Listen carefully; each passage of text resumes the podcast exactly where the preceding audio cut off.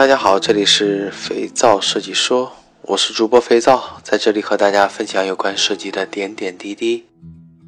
今天我们继续上一个话题，有关设计的方法。上次我们提到了一些虚拟的感知的具象推进，那么这期我们再说一说一些较为民主的部分。第一个给大家介绍的是叫红点投票法，在这个方法当中，首先我们要选一组人。让他们参与到任务当中，安排好一个地方和相应的材料。作为主持人，首先要将需要投票的想法列出来，并在需要的地方向他们进行解释。这里的“他们”指的是参与者。要求每一个参与者选择两到三个方法进行投票，限制他们能够投票的票数。他们必须在选择中挑出他们最喜欢的想法来，然后。清点投票，并将想法按照受欢迎的程度进行排序，最终讨论构成这种排序的原因，选择一个能够深入的想法做下去。要注意的是，这种方法常常是一个团队做完头脑风暴以后进行的内部想法投票，看起来是民主的哦。但是这种方法最好是让第三方过来投票。比如在公司，我们要对 A 团队的想法进行投票，最好使用 B 团队，甚至行政、财务等非专业团队进行投票，这样能保证投票的客观性。再一个要注意的就是清单的制作，我们可以使用竖向排布将想法列出来，但是如果轮流投票后，后者会严重的受到前者投票结果的影响，我们都有从众的倾向。最后，这种方法在国内做的话，比较像我们日常所用的写正字进行唱票，但是我们也可以使用红色的马克笔点点儿这种方法，或者使用圆形的贴纸。你别问我为什么要使用圆形的，因为方形的贴上去如果不整齐。你背后可能是无数双设计师的激光矫正强迫症镭射眼。OK，接下来这个方法叫做情绪历程。你要做的是组织一个空间、材料以及任务的参与者，将你想要绘制的情绪历程定义清楚。比如说，可以是一个人下班乘地铁回家这个情景。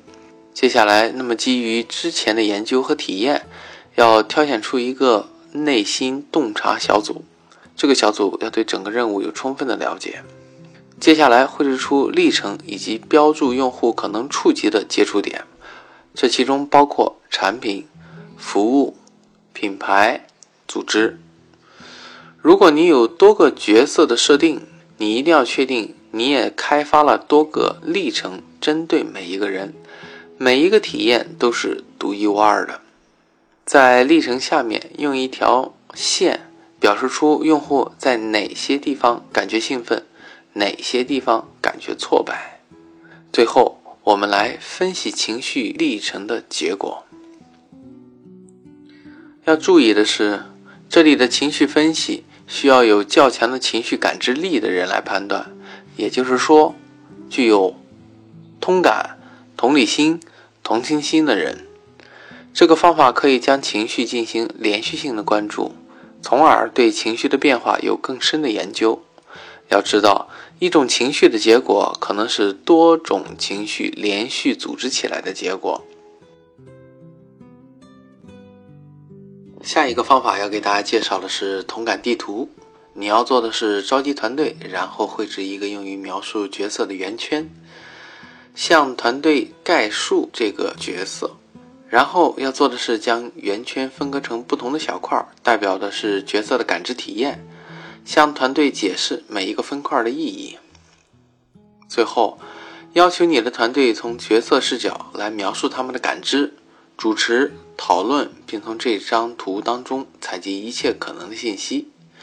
要注意的是，这个方法最适合的是文科生进行，因为大量的发散都是基于感知的、感性的。不需要太多的分析。如果一个人比较理性，是不适合参与这种感知为基础的研究方法的。大家可能注意到，我介绍的很多种方法当中，是我们常见的讨论模式的一种。但是在这里，我们都使用了将其记录下来，不管是用纸张、文字还是图表的方式。其实这种方式是非常适合于我们做总结的一种方式。在设计当中，这有专门的一种行业用语，称之为信息视觉化。那么，将信息的更好的视觉化，有利于自我的理解分析，也更有利于整个过程的传达。下一个方法的名称比较有趣，叫鱼骨图示法。这种方法要求我们在一个白板上准备一个图，其中包含一个像鱼骨一样的有六个分支的鱼骨骨刺，在每一个鱼骨骨刺的起始端，也就比较靠近中间的那段，用简短的句子描述核心的问题；在每个鱼刺的末尾端，用四 M 分类法来描述问题的构成原因。那么，四 M 分类法指的是工具、人物、方法、材料。四 M 来自于英语的 machine、man、methods、materials。OK，那么将小的原因罗列在主要原因旁边，完成整个图示。当图示一旦完成，马上开始解读。要注意的是，这种方法关键是要认同问题的原因有多个层面。而且对于四 M 方法有熟练的掌握，鱼骨看起来非常非常的通俗易懂，但是这当中的分析却需要你深思熟虑。OK，今天要给大家介绍的最后一个方法叫聚焦小组，它是比较常见的。我们要做的是选择一个主持以及一个常规的话题，计划一个任务，写下问题、过程以及这个任务的安排，基于你的目标用户和最终目的，招募一个团队。那么安排一个房间，让整个小组围坐起来，根据你的问题一一进行讨论。主持者需要启动话题、组织话题并整合话题的方向。指定一个人做好笔记，并在讨论后转述会议的内容。最后分析并总结文件当中的发现。要注意的是，本方法的基础比较常见于一些形式化的会议。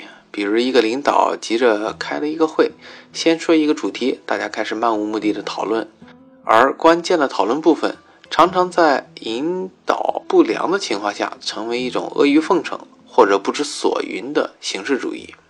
切记，聚焦小组的主持，当然了，常常可能就是领导本身，他需要的是不断提醒会议的主题或讨论的话题。并且在整个过程当中侧重于聆听以及充分的记录，不要干预整个会议的讨论部分。